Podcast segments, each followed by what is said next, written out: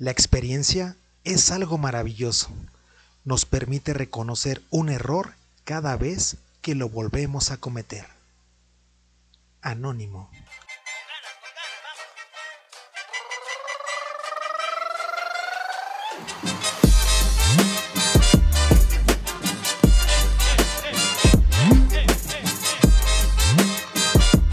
Hola gran familia Univar, muchas gracias por escuchar todos y cada uno de los podcasts en este 2022.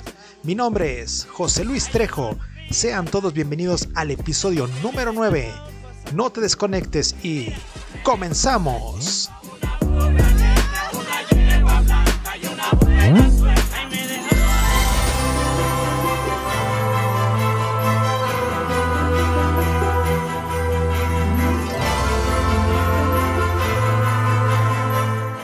Empieza el mes de diciembre, es habitual que empecemos a agobiarnos por hacer el balance de fin de año.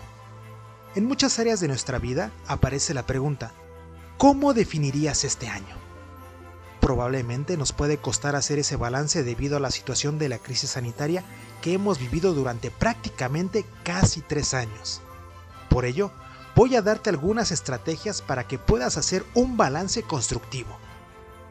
Cuando hablamos de balance, hacemos referencia a una evaluación o examen de una situación, es decir, reflexionamos y ponemos en perspectiva lo realizado durante un determinado tiempo. Solemos empezar por recordar aquello que nos propusimos a principios de año, que hemos logrado de todos esos objetivos y que está pendiente. Casi todos al final del año reflexionamos acerca de este año. Sin embargo, ¿cuál es el sentido de hacerlo cada diciembre?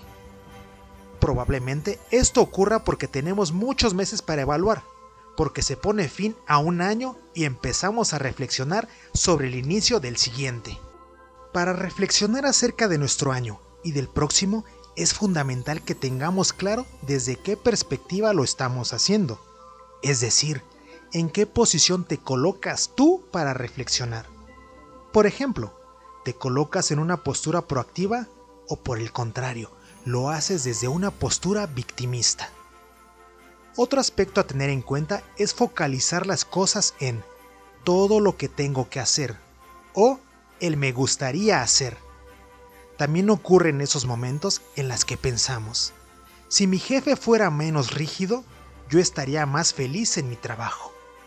Pero en cambio, no reflexionamos acerca de yo puedo cambiar algo en mi actitud para gestionar mejor esa situación. Es decir, no se trata de negar o cambiar las situaciones que nos toca vivir, sino de enfocarnos en las variables sobre las cuales sí podemos incidir, focalizarnos en todo lo que podemos hacer para mejorar nuestra calidad de vida. Es común que las personas pretendamos que las soluciones nos vengan desde afuera y arreglen nuestras cosas también que acusemos o culpemos a los demás o a la vida por aquello que nos pasa sin ser muy conscientes de todo aquello que nosotros mismos podemos hacer por cambiar. Es común que cometamos el error de evaluar nuestra vida personal en términos en los que una empresa mide los resultados, el deber y el haber. Y no, nosotros no somos una empresa, y nosotros, nuestra familia, y nuestro entorno no son relaciones que deban dar ganancias o que hacen gala de objetivos o metas cumplidas. Por ello, te recomiendo que no midas tu balance personal en términos de ganancias y pérdidas. Focaliza en todo aquello que has aprendido y en todo lo que te queda por aprender. Algunas preguntas que pueden ayudarte a reflexionar son las siguientes. Número 1. ¿Lo que me ha pasado este año era aquello que me había propuesto? Número 2. ¿Qué me gustaría que pasase el próximo año? Número 3. ¿Qué objetivos me gustaría conseguir? Número 4. ¿En cuánto tiempo me gustaría conseguirlos? Número 5. ¿Esos objetivos están dentro de mis posibilidades? Y número 6. ¿Vale la pena luchar para alcanzar esos objetivos?